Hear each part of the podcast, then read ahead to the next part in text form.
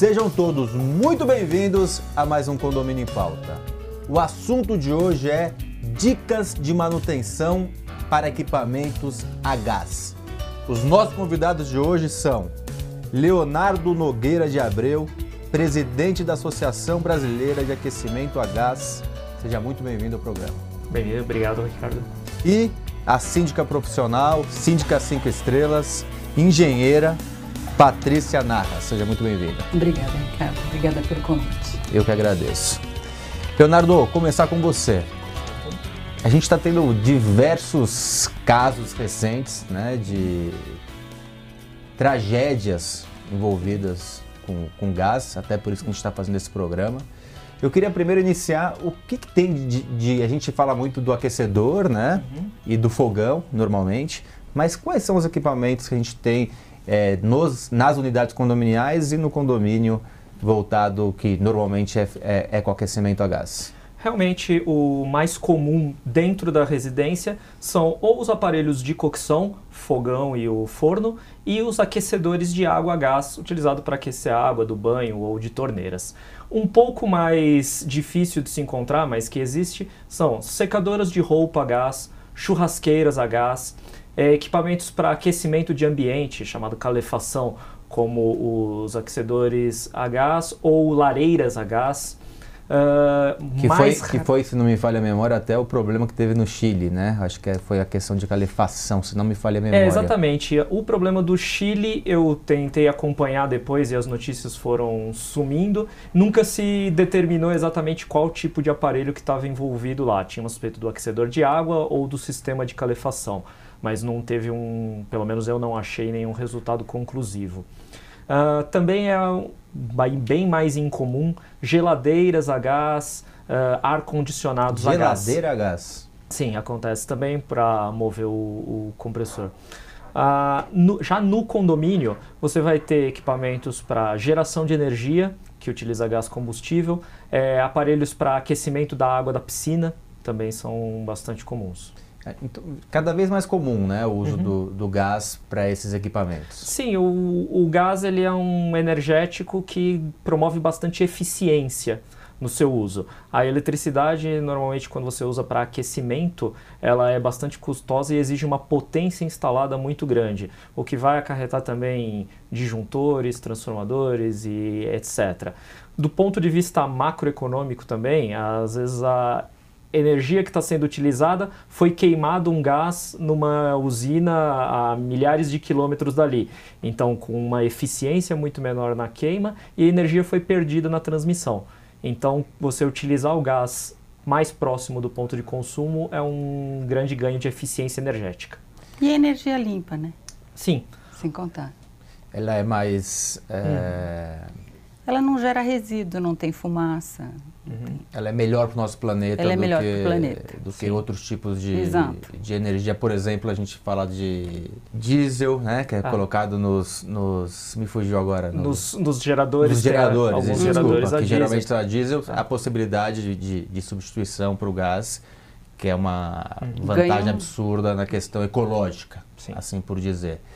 É, mas, Patrícia, você como síndica, nesses últimos meses ou nos últimos anos deve ter se assustado com tantas notícias e tragédias, né, que aconteceram recentes, né, de famílias inteiras sendo é, mortas é, por conta de vazamentos de gás. Exato. Você como síndica como que o que, que, mudou no seu comportamento de um tempo para cá? Porque era uma coisa que a gente não, não muitas vezes não, não, dava muita atenção porque muitas vezes dentro da unidade a unidade é autônoma Exatamente. cada um tem a sua responsabilidade.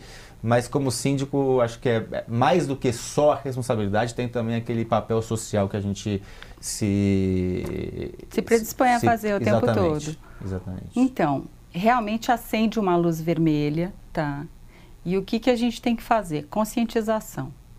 O morador, ele é responsável da porta para dentro. Mas ele tem que lembrar que ele coloca em risco todo o prédio. Então, por exemplo, quando você tem um, uma situação de um vazamento numa instalação, como é que você fica sabendo? Normalmente por uma ronda do zelador ou algum condômino que sinaliza: olha, eu estou sentindo um cheiro de gás aqui. Então a gente chama a concessionária num primeiro momento. O que, que a concessionária faz? Ela vem, constata o vazamento, é, fecha o abastecimento, vira as costas e vai embora. Deixa para você resolver o problema. E aí você tem que chamar uma das empresas homologadas pela concessionária para ela vir fazer o serviço de investigação. E aí você se depara com outras coisas que você não imaginava. Por exemplo, como setorizar todo o sistema para fazer os testes de estanqueidade, é, onde mais perto de onde apareceu o primeiro uhum. sinal de, de odor. E aí você descobre que depois que você resolver aquele problema, talvez seja o caso de você fazer uma reforma na tubulação instalada para pôr registros intermediários, de modo que você tenha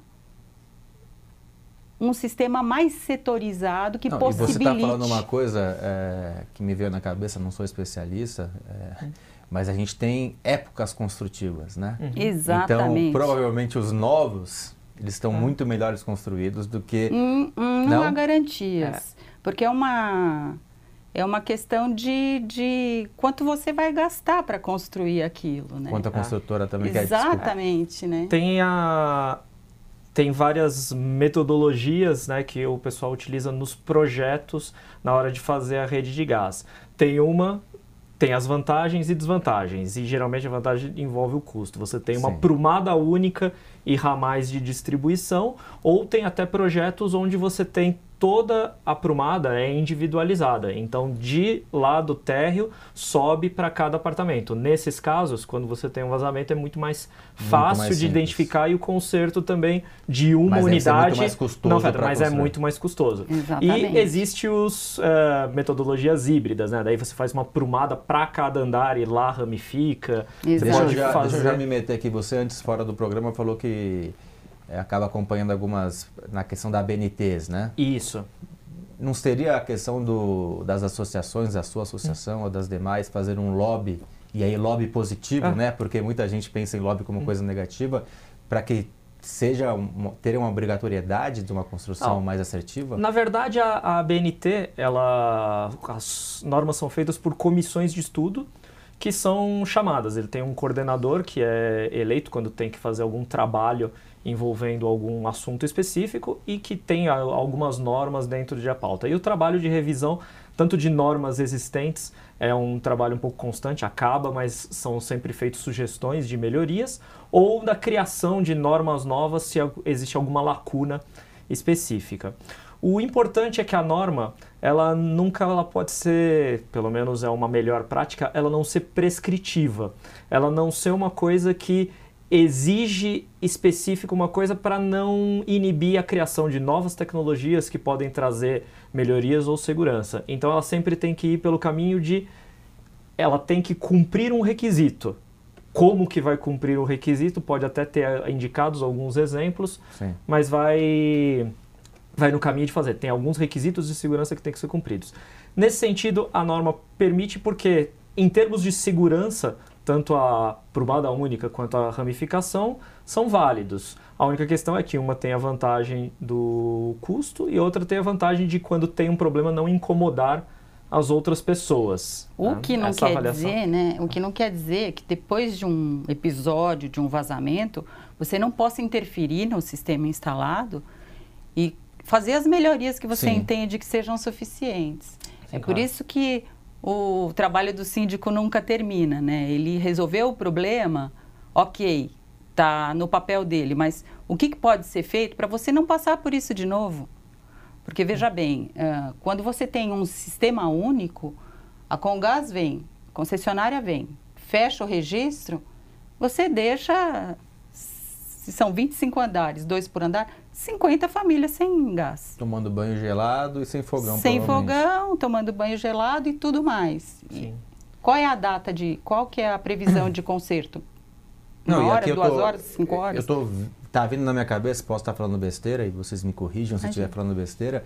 A gente teve recentemente os casos das pontes aqui em São Paulo, né? Isso. Teve pontes interditadas porque estão ficando velhas as pontes. Então. A gente sabe que, que os, as edificações também envelhecem, né? Exatamente. né? E os encanamentos também envelhecem. Então a gente tem prédios, principalmente aqui em São Paulo, o programa vai para todo o Brasil, mas em São Paulo, na, na região central, de 60 a 70 anos. E aí o, o envelhecimento desse, desse sistema, o, o, problema que pode causar, né? Então, ah. e o custo que pode vir em cima disso para não causar um problema fatal, como pode acontecer. É, com, do mesmo jeito que nos, nas instalações dentro da residência e dos próprios equipamentos, a instalação do condomínio é fundamental manutenção preventiva periódica, né? uma vistoria é, por parte de um profissional qualificado e que identifique algum problema antes que ele se torne mais grave.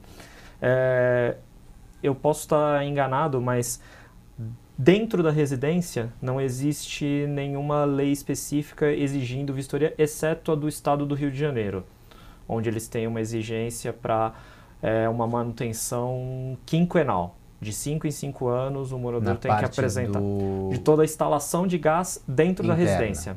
É, em São Paulo ou no resto São do Brasil Paulo não, não tem. Conheço a legislação ela é omissa, mas veja, você como síndico pode Sim. criar mecanismos. É, Isso eu queria falar, no... Patrícia, você pode. além de síndica, além de síndica cinco estrelas, você é engenheira. Engenheira civil. Então já mudou aqui de patamar, é uma síndica que tem um conhecimento muito forte nessa área. O que, que, o que, que mecanismos que podem ser criados para que realmente você faça a diferença? Aí a questão aqui não é de responsabilidade, né? Porque, ah, morreu, Deus me livre, que teve falecimento de uma família inteira dentro de uma unidade. Ah, graças a Deus a culpa não é do SIM. Não é assim. Não é assim. Morreu uma família não, ali é, dentro. Eu acho que de o papel é. social é muito grande. Que, quais são esses mecanismos? Olha, eu acho que o primeiro de tudo é um trabalho de informação. Você precisa informar as pessoas o que elas devem fazer para preservar a própria vida. Então, é muito comum, você deve saber mais do que eu, quando você convoca, por exemplo, faz uma chamada para ter um evento de treinamento de brigada de incêndio. Uhum. Quem vai? Eu, o zelador, Só o faxineiro. Os, obriga... funcionários, os funcionários são obrigados. Exatamente. E a síndica, e a síndica quando vai? Para né? dar o exemplo, né? Quando vai a síndica. É, porque às vezes a síndica não consegue. Então, só isso aí já é um sinal de que, de que o, a pessoa não tem essa cultura de, olha, eu, eu preciso aprender alguma coisa, não posso depender só de ter alguém que fique o tempo todo dizendo, olha, você não pode fazer isso então, a gente precisa informar e insistir na informação. nos mais diversos canais. Nos mais diversos canais. Então, eu sou contra mandar papel, mas se for o caso, você manda papel. Você pega um protocolo de que a pessoa recebeu aquele comunicado. Você usa o Elemídia quando tem. Você convoca para. Uh, as assembleias e Site, divulgas. aplicativo, pombo e-mail, grupo de WhatsApp, que, tudo que, que for tudo possível. que for válido, você tem que informar a pessoa e ficar sinalizando. Depois, eu acho que você tem que uh, tratar o assunto dando a responsabilidade para de quem ela é de fato. Se a responsabilidade é do morador, tudo bem por mais que às vezes você se esforce, tem morador que quer saber quem manda na minha casa sou eu, daqui para dentro não quero nem que você ponha o pé aqui dentro. Acontece. Sim. E ele está no direito dele. Então, você tem por obrigação preservar o condomínio. E aí que eu falo de você criar mecanismos. Então, eu vou fazer uma instalação de um registro no lado de fora da unidade dele, porque se ele não se adaptar àquelas regras que a gente vai estabelecer, a gente suprime o abastecimento dele. Então você consegue é. controlar externamente Às um vezes é. no medidor, que o medidor Exatamente. normalmente está do lado de fora. Exatamente. A vantagem do gás é que, por exemplo, o síndico pode fazer isso. Com a água não pode fazer isso, porque é considerado um bem essencial. Então a gente fica um pouco mais. Não, mas a água, o, o, o, o transtorno que a água pode trazer é infinitamente inferior do transtorno que um vazamento de gás é pode... É sempre pode... um dano físico, é, é. físico, financeiro, porque pode molhar os comandos do elevador, se Sim. tiver uma inundação tal. É. Mas é infinitamente menor. Estufa a porta. É, porque, por exemplo, pode haver uma explosão. Teve um caso também que eu vi desses que parece que um morador não quis que se instalasse a chaminé. Uhum. Não, no meu apartamento eu garanto, eu vou deixar a janela aberta. Não tem isso. Não. Isso não no existe, condomínio. É... Então o síndico precisa entender. Não, aí sim o síndico precisa intervir. Intervir, convencer o morador. Se ele não convencer, ele tem que criar mecanismos para punir e isolar esse tipo de comportamento. Deixa ele eu é falar um, algumas perguntas que eu tenho para vocês que vão ficar para o segundo bloco. Tá. A primeira para você, Patrícia, a questão de a gente aprovar em assembleia, qual a sua ideia? De a gente poder aprovar em assembleia, por exemplo, de, óbvio, depende é, cada situação, mas uma vistoria nos apartamentos que podem ser rateadas rateado pela, pela coletividade. Então, eu já vi isso acontecer em algumas, alguns condomínios, queria saber a sua ideia sobre isso. Então, é, contratar um profissional que vai visitar, agendar e visitar para verificar como está a situação, por exemplo, dos aquecedores ou da instalação de gás. Queria que você respondesse no segundo bloco. Para você, é, Leonardo, queria que você me falasse sobre, primeiro, quais são as vantagens né, que, hum. que tem, além da questão do, do, do de ser uma, uma questão ecológica para o uhum. pro, condomínio e, e para a sociedade, mas benefícios versus riscos né, tá. que existem. Eu queria que você falasse sobre isso. E queria que você desse dicas práticas para quem está nos uhum. assistindo sobre a manutenção. Como evitar que aconteça uma tragédia, um vazamento, um problema com gás. Certo. Na prática. Vocês vão pensando, vocês vão responder isso no segundo bloco. E vocês que estão em casa terão essas respostas e muito mais na sexta-feira. Até lá.